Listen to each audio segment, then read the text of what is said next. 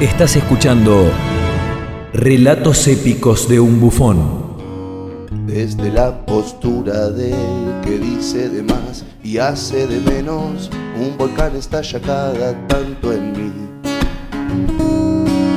A modo de protesta, te molesta que piense en esta guerra de propaganda contra identidad. La lingüística dice que los signos se definen por oposición. Este hombre podía pensarse como un rebelde del lenguaje, al menos en cierto sentido. En tiempos donde el binarismo lingüístico se hace huella indeleble en la política y en el periodismo político, este hombre se manifiesta en rebeldía. Oscar Wilde escribió un ensayo postulando al crítico como artista.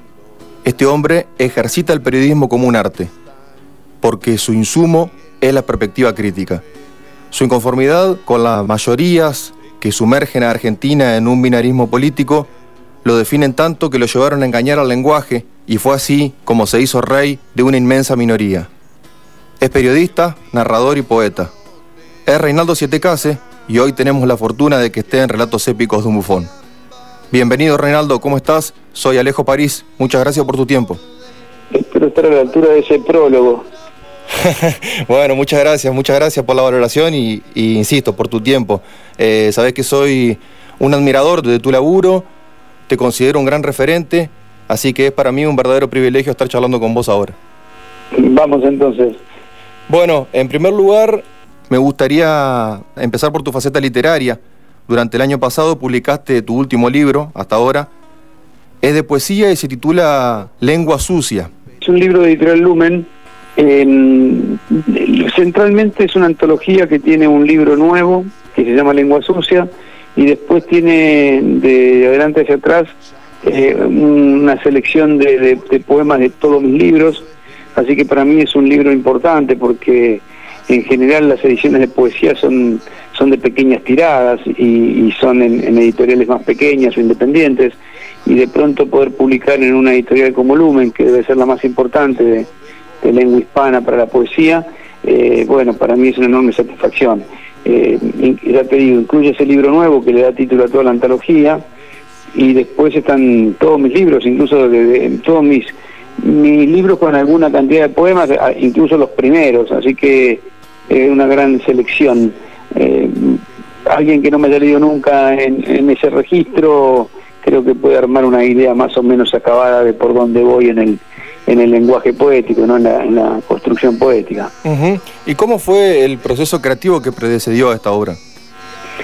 En realidad yo tenía listo eh, Lengua Sucia para publicar y charlando con mi editora de, Random House, donde habitualmente publico la, prosa, las novelas, eh, los ensayos, eh, charlando con ella, bueno, surgió la idea de, poder publicar ahí, lo que me pareció sorprendente, dentro del, de, Penguin Random House está la editorial Lumen, y me dice, lo que pasa es que sería una pena publicar un, libro, un solo libro pequeño, y empezamos a hablar de una antología eh, seleccionada por mí, y bueno, fue tomando forma la, la idea de, publicar este libro, ¿no? que quedó, quedó un libro importante en cuanto a cantidad de, material, y a mí me permite a reunir textos que quizás son un poco inhallables, ¿no? Para, para aquellos que estén buscando a, lo mejor parte de mi producción de hace 20 años o 30 años.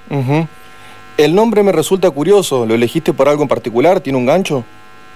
No, hay un poema que, se llama Lengua Sucia, me gustaba un poco la idea de diferenciarla de la lengua del periodista, la lengua de la lengua sucia del poeta, la lengua que, eh, que se atreve, que dice cosas, que, es revulsiva, eh, que, que, blasfema, que rompe, que están... Eh, el discurso poético en general está es un, es un antídoto contra la estupidez, contra el autoritarismo, contra las convenciones, entonces me empezó a gustar mucho esa idea de, jugarla como, como casi contradictoria con el lenguaje un poco más atildado del habla del habla del, periodista o de, incluso del habla del narrador, ¿no? La poesía como, como una cosa eh, más vinculada a eso, ¿no? A, la, a lo revulsivo. Te entiendo. Te llevo a otro libro, que en realidad es una selección de ensayos de la cual vos escribiste el prólogo, además de hacer la selección, por supuesto, que fue publicada con el título de Periodismo, Instrucciones de Uso para una profesión en crisis. Tiene ensayos de enormes plumas, muy recomendable por cierto, Y lo que te pregunto respecto de esto es, ¿cómo la describirías? Bueno, es un libro bien de pandemia porque en realidad eh, fue una propuesta, de hecho está publicado por Prometeo, que no es la editorial donde yo habitualmente publico, pero Prometeo es dirigida por Raúl Carioli, que es un amigo de, muchísimos años, y creo que cansado de escucharme hablar sobre periodismo, decir cosas, me dice, ¿por qué escribís un libro, no más un libro sobre periodismo? Y me quedó dando vueltas la idea en la cabeza y después de pensarlo le contrapropuse que no fuera un libro mío, sino un libro coral, un libro que tuviera eh, la visión de una decena de periodistas tratando de plantear que esta profesión se puede hacer bien, eh, no, que no necesariamente tenés que hacerlo mal, eh, como yo veo muchas veces que se hace. y, y, bueno, y ahí empezó a crecer el libro, empecé a, pedir los ensayos, empecé a pedir los ensayos con, un doble criterio, que fueran periodistas que yo reconociera y respetara, eh, aún, aún pensando diferente, aún teniendo miradas diferentes, y que fueran periodistas que hubiesen escrito sobre periodismo, que ya hubieran estado trabajando el tema, me interesaba que tuvieran esa perspectiva. Lo aclaro porque hay colegas que me dicen, ¿cómo no me convocaste? Y yo no te convoqué porque nunca escribiste sobre periodismo, o sea, en general eh, fui por ese lado. Y le fue pidiendo y casi todos se fueron sumando, realmente lo agradezco porque nada, ahí como vos bien decís, ¿no? Eh, Caparrós, Ezequiel Fernández Murray, La Guerriero, eh, no sé, Martín Becerra, todos, todos, todos, Cristian Alarcón, bueno, son todos una... María O'Donnell, Alconada Moon. Claro, claro, son todos grandes nombres. Y a todos les fui pidiendo algún aspecto que me interesara a mí que lo profundizaran, que, que tomaran un tema y lo profundizaran y pudiésemos abrir un debate, que el libro fuera una especie de plataforma para el debate, para la discusión. El libro incluye además un mapa de medios actualizado, que creo que es un aporte, un mapa de organizaciones periodísticas también actualizado y contando quién es quién, porque eso también es otro tema que a veces queda un tanto relegado y muchas son organizaciones patronales, no de representación de periodistas. y, bueno, creo que con todo ese paquete se armó un, librito que, que, me dicen que se está usando mucho en las universidades. Eh, de hecho, hoy tengo un Zoom con una, con una universidad, voy a empezar a hacer algunos algunos encuentros con estudiantes, porque a mí me interesaba mucho dejar dejar plantado algo, dejar plantado una propuesta sobre de debate sobre el periodismo, porque bueno, porque creo realmente que está en un proceso de crisis profunda, que no solo tiene que ver con lo ético, sino también con los cambios tecnológicos, con, con la precarización, con la concentración de medios, con, con los cambios por redes sociales. La verdad que, es eh, interesante todo lo que está pasando y muy complejo. Así que me parecía que era una posibilidad y por eso también elegí que fuera coral, que no fuera nada mi mirada solamente, sino la mirada de un grupo de, periodistas que puede ser discutible, rebatible, pero que abre puertas más que, que otra cosa. ¿no? Esa es un poco la idea, la idea que tiene el libro. Desde ya, Reinaldo, lo celebro, lo recomiendo además, y por otro lado, lo que me lleva a preguntarte también es si es una manifestación de inconformidad, digamos, ¿no? Porque quienes te escuchamos desde hace un buen tiempo vemos que este germen que origina este libro en realidad viene desde hace tiempo en vos, ¿no? Sí, sí, yo hace años que estoy dándole mucha atención a cómo se hace periodismo, es un tema que me interesa particularmente. De hecho, en mi última novela, No pidas nada, el personaje es un periodista, eh, si bien está metido en una trama policial, eh, eh, es un periodista y aprovecho para volcar mucho de lo que de lo que yo siento sobre sobre lo que está pasando con el periodismo y lo hago de una manera distinta porque es un personaje que está ahí en contradicción con, con su jefe de redacción, con lo que está pasando y ya venía evidentemente dándole vueltas a, al tema, así que bueno, ahora tiene formato quizás más académico. De hecho, Prometeo es una editorial que va al mundo académico centralmente. Si bien el libro es un libro que puede leer cualquiera, y esto también me da gran satisfacción, porque mucha gente que no, no está vinculada al tema periodismo, pero sí a la política o le interesa la actualidad y yo creo que hay textos que son muy valiosos que superan la, el corsé de un libro de periodismo, ¿no? No pidas nada, la novela que estabas mencionando fue publicada por Alfaguara en el año 2017, ¿no? Así es, así es, es mi última novela. Estoy escribiendo otra ahora, mi gran proyecto de, de escritura es ver si puedo terminar mi, mi nueva novela, que yo tardo siempre tres o cuatro años en poder publicar un poco tomado por esta profesión, ¿no? Por el periodismo, que bueno, nada, se da, se da de codazos con, con, la, con la del escritor. ¿Y cómo viene Reinaldo? No, bien, bien, contento. A mí me hace muy bien escribir literatura. Hace casi ya 20 años que lo hago, que hago narrativa.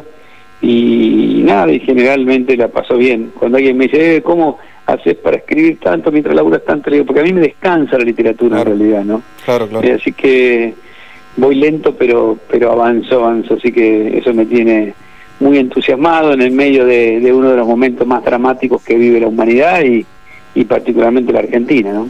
Y esta novela, la que me estás comentando que estás escribiendo, ¿está cerca de terminarla? ¿En qué perspectiva la vas llevando? No, estoy, estoy, estoy en proceso, probablemente me lleve todo el año por lo menos. Mm. Llevo un año y pico de escritura y me parece que por lo menos me falta un año más, por lo menos.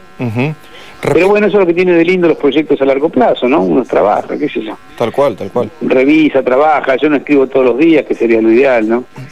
En general eh, escribo cuando puedo, y esa es la diferencia a veces con escritores que pueden publicar, no sé, un libro por año, ¿no? Eh, yo tengo un ritmo que es mucho más cansino, ¿no? Es un libro cada tres, cuatro años. Reinaldo, ¿cómo puede hacer la audiencia para adquirir Lengua Sucia o cualquiera de tus otros libros? Lengua Sucia tengo entendido que está agotado, porque no fue una edición tan amplia como es un libro de poesía. Por eso te Pero- lo preguntaba. Sí, sí, no está tan fácil. Eh, mira, yo sé que ahora, por ejemplo, hay una cantidad de libros que van a ir a, a Eterna Cadencia, que es una librería acá de, de Palermo, de Capital, porque yo voy a ir a firmarlos. Ajá. Pero no sé, yo tengo la expectativa que haya una nueva edición y que se pueda co- conseguir por ahí, ¿no? Ojalá. Mi- muchos de mis poemas están en Spotify, sino que, que también se pueden escuchar las listas leídos por mí. Son pequeños selecciones de, de mis libros también. ¿Cómo es la cuenta. Reinaldo? Eh, no, en Spotify pones mi nombre y aparecen, creo. Reinaldo. Sietecase, Reinaldo Sietecase en Spotify. siete casos después de los, los poemas aparecen seguros y digo y el libro ojalá que pronto esté esté para que lo puedan comprar a mí me gusta yo soy amante del libro así que, ojalá que lo, lo quieran lo quieran tener y periodismo instrucciones de uso que de paso la, la frase instrucciones de uso está tomada de la vida instrucciones de uso un libro de Perec a mí me gustó mucho la idea esa de instrucciones de uso eh, yo creo que si, si no está en librerías, eh, ahora salió la segunda edición eh, y se puede pedir a la editorial Prometeo, por ejemplo, si están en, en alguna de las provincias argentinas, ustedes ahí en Entre lo pueden pedir, me imagino, a, a la editorial directamente por la web. Muy bien. Algunas lecturas de Borges me llevaron a desarrollar cierta fascinación por las paradojas, Reinaldo. Yo veo algunas ventanas tuyas que tienen que ver con esto, ¿no? Con un componente paradójico. Nombres, por ejemplo, como el de tu programa de radio, La inmensa minoría, o tu libro titulado Kamikazes, los mejores, peores años de la Argentina. ¿Puede ser que haya algo de eso o es simplemente una lectura caprichosa mía? No, seguramente hay algo de eso y también es una lectura caprichosa tuya, dos cosas. Eh, pero sí, sí, probablemente. Me gustaba, en realidad, con, con Kamikaze yo lo que quería contar fue mi primer... Yo no, no suelo escribir libros de, de actualidad ni de ensayo periodístico porque no suelo leerlos, entonces me da un poco de pereza. Por la misma razón de que no hago... Dicen, ¿por qué no haces programas de televisión periodístico? Porque no los veo, me aburren. Claro. Y entonces tampoco ah, quiero hacer algo que no vería. A lo mejor en algún momento hago algún producto que, que me guste hacer porque me gustaría verlo. Y, y en realidad me parece que pasa por ahí. Y en cuanto a, a, lo de la inmensa minoría, es una idea que hace años tengo a partir de que leí un poema de Mario Trejo, mi maestro en la poesía, que se llama De puño y letra, y él en un momento dice eh, que solo tengo que ver, ah no, él dice así, eh, que, que tiene que aceptarlo, que el, que el fútbol, que la política, la moda, la religión mueven más gente que yo, dice. Son, son muchos o pocos, pero decididos al todo por el todo. Yo solo tengo que ver con algunas, las pequeñas multitudes de un cine de trasnoche. Eh, bueno, con la soledad de los jugadores de ajedrez, no te estoy citando de memoria, ¿no? Sí, con la sí. tibieza de algunas mujeres. Y a mí me gustó mucho esa idea. ¿Con qué tengo que ver yo? ¿A quién le hablo? Y le hablo a pequeñas multitudes, no le hablo a una... No imagino una, una mayoría eh, consumiendo lo que yo hago o produzco. Entonces me, empecé, me empezó a gustar eso, que, que quizás estoy trabajando para una pequeña minoría y bueno, o una inmensa minoría, porque conceptualmente es inmensa, pero no deja de ser pequeña. Me gustó jugar sobre esa paradoja, ¿no? Cuando todos quieren comunicar masivamente. Eh, yo prefiero comunicar para los que quieran aceptar el desafío de pensar, de repensarse, de pensar críticamente la realidad. Sobre todo en un momento donde las audiencias buscan ce- centralmente confirmar sus prejuicios, donde hay mucho periodismo para la hinchada, donde hay mucho discurso demagógico. Me, me- me gusta más la idea de, de- de generar otro tipo de, de producto que tiene, que tiene que ver con lo que vos planteabas al principio, en la introducción, esto de generar pensamiento crítico, algún tipo de... Tengo una inconformidad en realidad con el periodismo, tengo alguna inconformidad con lo que pasa, tengo inconformidad con el sistema, tengo inconformidad con, con este, esta cuestión injusta, absurda, y bueno, es mi manera, ¿no? Es mi manera de plantearlo. Es un elemento artístico por un lado también, ¿no? También, sí, sí, bueno, yo lo tengo muy fusionado todo eso, ¿no? La cuestión de la literatura y del periodismo, ¿no? Eh, de la bella y la bestia. Y, y bueno, y, van juntos, me cuesta a veces disociarlas. Y no sé si también hay que disociarlas. Lo único que hay que avisarle al, lector, al televidente o al, que escucha, cuando uno hace periodismo se sujeta a la verdad de los hechos. La verdad de los hechos entendida como eh, la, correlación entre lo que uno cuenta y lo que pasó realmente. Y cuando uno hace literatura todo está permitido, es otra cosa, es otro registro. Exacto. La inmensa minoría es el programa que vos haces de lunes a viernes en la segunda mañana de Radio con Vos. Pero antes de llegar a Radio con Vos, estuviste en la primerísima mañana de Vorterix, ahí de 6 a 9, y fue un momento importante en la historia de Vorterix porque fue cuando amanecía, ahí hacías Get Up.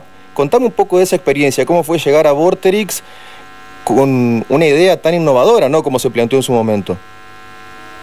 Y para mí nada, un premio, no sé, una alegría, una oportunidad. Yo cuando me llamó Pergolini estaba, fui a decirle que no, en realidad, porque por teléfono le pregunté si había otro horario, yo no quería hacer la primera mañana. Yo sabía eso, porque me lo contó un productor tuyo. Sí, no me quería levantar temprano, la verdad que no. Y fui a hablar con Mario, por, primero para agradecerle que pensara en mí, me parecía sorprendente. Era mi primera conducción, porque yo venía conduciendo un programa de, de Radio La Tarde, el que hacía Jorge Lanata El Plata, pero no, no había hecho algo tan fuerte como conducir una primera mañana. Pero igual el horario no me gustaba, así que fui a ver si podía cambiar eso, me dijo que no.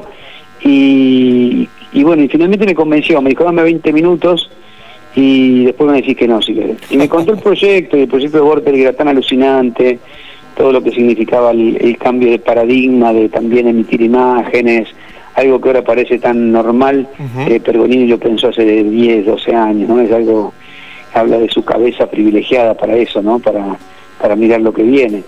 Y, mm, y, bueno, finalmente acepté y me quedé cinco años. De hecho, le, me iba a quedar dos y después me quedé cinco y cuando no pude más, porque levantarse a las cuatro de la mañana no es para cualquiera, eh, finalmente, bueno, nada, eh, se dio mi salida y, me fui a cualquier lugar, digo, me voy a cualquier radio que me tome en otro horario que no sea la primera mañana. y, desemboqué primero la tarde de Radio con Vos y ahora la mañana, ¿no? A la segunda mañana. Hay dos momentos de tu carrera profesional a los que he vuelto algunas veces. Uno es la censura que tuviste en vivo en América cuando estabas haciendo Tres Poderes. El otro es aquel contrapunto que tuviste con Jorge Lanata en Los Martín Fierro, cuando él habló de preguntarle al poder político y vos agregaste a eso preguntarle al poder económico. Por un lado, me gustaría preguntarte cómo fue el detrás de escena de esa censura y por otro, cómo te sentiste en ese contrapunto con la nata, teniendo en cuenta que, como bien vos comentaste recién, habían sido compañeros durante un tiempo. No, sí, bueno, eh, a ver, son dos hechos importantes, mira, porque los dos me son fundacionales en mi en mi modo de entender el periodismo. Eh, el cruce con Jorge era después ya de un par de años que no trabajábamos juntos. Yo tengo una alta valoración de su talento. De hecho, me vine a Buenos Aires en el 98 convocado por él a trabajar en la revista 21 entonces. Y mm, bueno, más allá de eso, en un momento empezamos a tener alguna diferencia de mirada sobre, sobre el país y sobre cómo encarar el laburo. Y bueno, y se dio ese, cruce que vos contabas en un Martín Fierro, él después se enojó bastante, yo me quedé muy preocupado y recuerdo que mi amigo Gerardo Rosín me llamó por teléfono y yo le me decía, ¿cómo estás? Y yo, uy, preocupado porque Jorge me salió a cruzar ahí en la radio. Y él me dijo, es lo mejor que te pasó desde que estás en Buenos Aires. y yo le digo, ¿por qué? Creo que no conté nunca esto que te estoy contando. Le digo, ¿por qué? Y me dice, porque realmente si vos estás convencido que es por ahí, eh, quédate ahí, no hay nadie ahí. Me dice, está 678 y está la nata que es 9, 10, 11. y si vos estás en el 830, él me decía 830 porque yo había trabajado en el ET8 de Rosario, que estaba en el 830, y me dice, si vos estás en el 830, quédate ahí.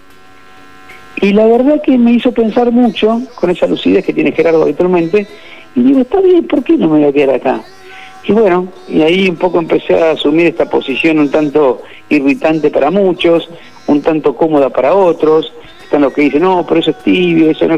Y yo creo que es una, un, camino de, al contrario, de mucha aspereza, pero en el que estoy convencido, como dijo Gracias, estoy convencido de que, de que hay que hacer periodismo de manera rigurosa, eh, sin mirar a quién, y, no importa. Yo, yo sospecho, yo, y sospecho y suelo decirle a la gente que sospechen de quien critica siempre como de quien no critica nunca. Porque es raro encontrar un gobierno que haga todo bien o un gobierno que haga todo, todo mal. Es raro. que, eso lo valore una persona común, que un militante, yo lo entiendo, pero un periodista que no tenga mirada crítica me hace bastante ruido. O, y, o un periodista que no tenga mirada crítica siempre, o sea, que tenga mirada crítica solo para el gobierno que, que no le gusta y sea muy hablable para el gobierno que le gusta. A mí me hace ruido ese tipo de, ese modo de, de, laburo. Pero bueno, qué sé yo, es el, camino que toman que toma cada cual. Y lo de América más simple, es más, lo de América está eh, en, periodismo de instrucciones de uso, en mi ensayo, yo empiezo hablando del episodio de América, porque yo escribí también, aparte de la selección y el prólogo, escribí uno de los ensayos del libro, que es el que tiene más que ver con la discusión sobre ética, mira, ética, independencia, audiencias. Eh, y ahí cuento un poquito ese, episodio, eh, porque bueno, también es una... Fue el, episodio que me permitió entender que se puede decir que no, que hay que decir que no, cuando te plantean una cosa inaceptable hay que decir que no y bancarse las consecuencias, que en aquel momento fue no hacerle una entrevista condescendiente a uno de los dueños del canal.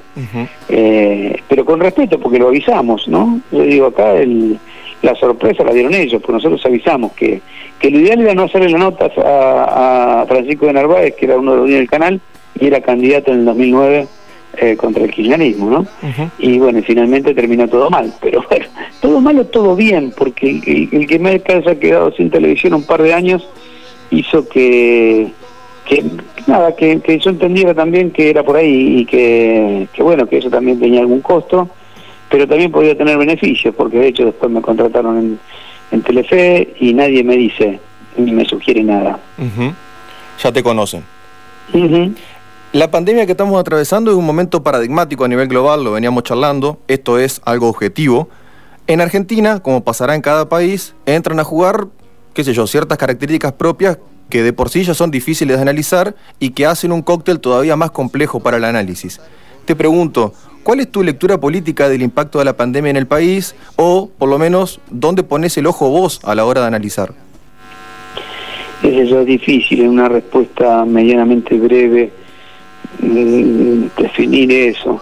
¿Qué sé yo? esto es como, no sé, mm, tan imprevisto, tan impresionante, eh, tan universal no sé, yo trato de, prestarle mucha atención a, los comportamientos. Yo creo que son en estas crisis uno se da cuenta de quiénes son dirigentes políticos y quiénes tienen otro nivel y se elevan arriba de, ¿no? Y, se pueden considerar más estadistas o no. Yo creo que, que la pandemia muestra lo mejor y lo peor de los seres humanos y también lo mejor y lo peor de la política, ¿no? Eh, yo trato de prestar atención a eso, cómo, cómo resolver. Por ejemplo, me parece que que la dirigencia argentina no está a la altura de las circunstancias, lamentablemente, ¿no? En medio de un escenario de pandemia, 40% de pobres, miren lo que ha pasado estos últimos días, ¿no? Eh, vos tenés el, enfrentamiento feroz dentro de la coalición de gobierno, eh, es muy impactante, ¿no? Ese nivel de, irresponsabilidad, eh, bueno, nada, te, es como que te ubica, ¿no? Todavía estamos en, en un camino difícil, difícil, difícil. Eh, a pesar de que Argentina ha pegado avances impresionantes en materia social, social derechos humanos, eh, cuando uno ve que, que, yo me siento, después de 30 años de periodismo, hablando de la inflación, de la pobreza, de la injusticia, vos decís, todo estoy hablando de los mismos temas que hace 30 años, y es fuerte eso, ¿no? Es fuerte. Es como que en, en algunos aspectos Argentina avanza, avanza, avanza, eh, divorcio, matrimonio igualitario, eh, aborto, eh, derechos humanos, nunca más. Y sin embargo, en materia socioeconómica es como un, es un perro que se muerde la cola, ¿no? Reinaldo, para ir cerrando y agradeciéndote una vez más por tu tiempo, te propongo un ping-pong de preguntas y respuestas, así instantáneo, rápido. ¿Te parece? Dale. Si tuvieras que ordenar tus pasiones ¿cómo lo harías? Yo te las nombro y en todo caso vos si tenés que descartar una me decís si descartás alguna. Las pasiones que yo te brindo, o que yo leo en vos por lo menos, son periodismo, radio, poesía, narración, Rosario Central. ¿Cómo las ordenarías? no sé, mira, pondría una primero que es el fútbol cuando juego yo, que, que, sigo jugando y me sigo cuidando para jugar al fútbol, ¿no? Me encanta, el fútbol me hace bien a mí.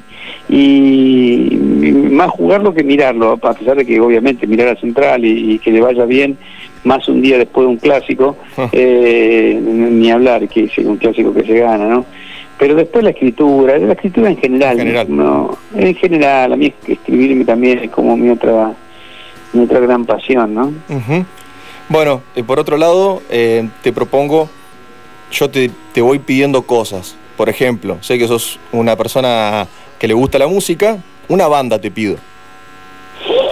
Una banda eh, extranjera, mm, por lo que significó para mí, mira, hay dos, Jetro Tull y The Who. Ah. Para mí son dos, dos, dos bandas que, que, me, que me encantan, que no son tan tan tan populares como otras tantas, ¿no? Del mundo del rock. ¿Una canción? una canción que difícil, porque digo así, también como elegir un pez en el mar, ¿no? Muy difícil, no sé, la verdad que no sé. ¿Babo Really? Podría ser, Really sí, podría ser de The Who, podría ser Aqualand, de Jetro, para tomar esas dos bandas, pero después hay muchas de acá, ¿no? Hay algunas de Los Redondos que a mí me representan mucho. El último tema del Indio me emocionó hasta las lágrimas, este, este, del Ángel Amateur, ¿no? Sí, sí, sí. Y, la verdad que nada, no sé, muchas, muchas cosas, difícil elegir, ¿no? Es, que ya te digo, cómo buscar un pez en el océano. está bien, está bien. Eh, te iba a preguntar por un cuento y por una novela, pero capaz te la simplifico más teniendo en cuenta esto, eh, un libro. Y a mí me gusta, a mí me, por ahí uno busca los libros que le, golpearon en un momento determinado. A mí me, me, generó un efecto muy fuerte un libro que se llama Viaje al fin de la noche, de Luis Ferdinand Celine un escritor francés maldito porque tuvo alguna simpatía, aparentemente escribió algún panfleto nazi, mm. después lo revisó, pero el tipo del libro ese es extraordinario, a mí me, a mí me, me conmocionó mucho, es un libro difícil de leer, pero a mí me, no sé por qué lo tengo tan presente. Eh, y de acá, El Cazador Americano, Mascaró, de Heroldo Conti, me hizo también un efecto parecido. No sé, Roberto me Carlos, Lanzallamas. ¿Me repetís el nombre del primero? Es uno de, uno de los títulos más lindos que se te puede ocurrir en la vida, ¿no? Viaje al fin de la noche. Hermoso. ¿Un referente en el periodismo? Tomás Eloy Martínez para mí es un referente en el periodismo y en la literatura. Para mí es una suerte de faro en cuanto a cómo ejercer el periodismo.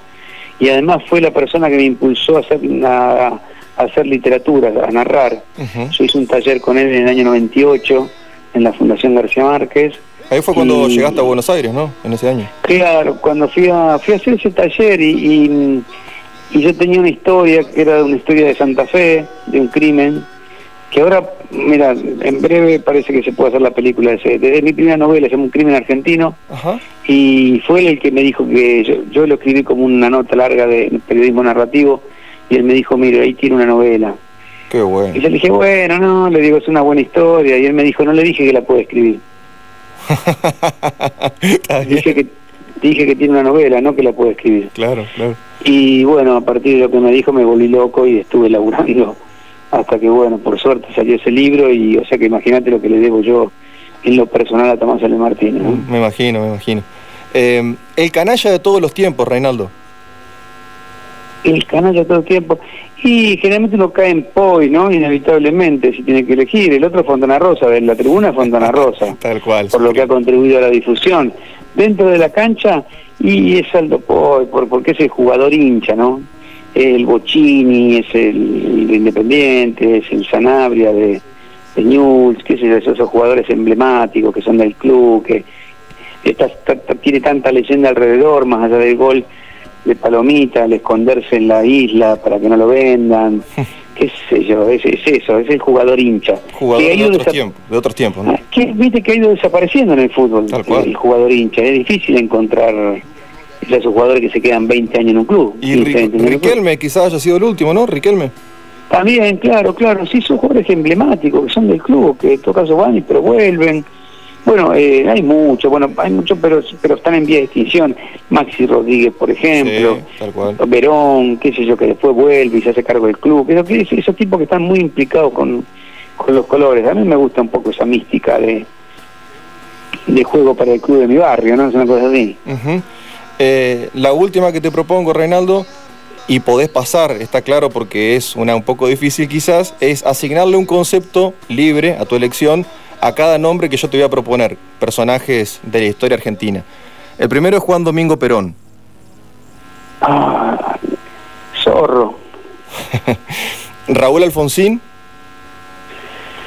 Oh, es el demócrata, es el padre, el padre de la democracia. Eva Duarte. Eh, la rebeldía, ¿no? René Favaloro. Eh, la generosidad. Rodolfo Walsh. Uf, eh, la honestidad y el coraje. Diego Armando Maradona. La magia. Néstor Kirchner. Eh, la irreverencia. Mauricio Macri. Eh, qué difícil Mauricio Macri, ¿no? eh, la osadía. Cristina Fernández. Eh, Difícil, talento y el egoísmo. Alberto Fernández. Me parece que todavía es un misterio Alberto Fernández, a pesar de que lo conozco hace 20 años. Dejamos de signo de interrogación ahí. Sí. Reinaldo, ha sido un verdadero placer este momento. Te agradezco realmente de sobremanera por tu generosidad, porque, insisto, sé que sos una persona ocupada y te has brindado este diálogo muy amablemente. Un abrazo muy grande y aguante la inmensa minoría. Bueno, me alegro, te agradezco yo a vos la atención y, la charla. Abrazo enorme. Ahí pasaba, era Reinaldo Siete Case, periodista, narrador, poeta, el rey de la inmensa minoría, en relatos épicos de un bufón. Y aunque yo sepa que el lado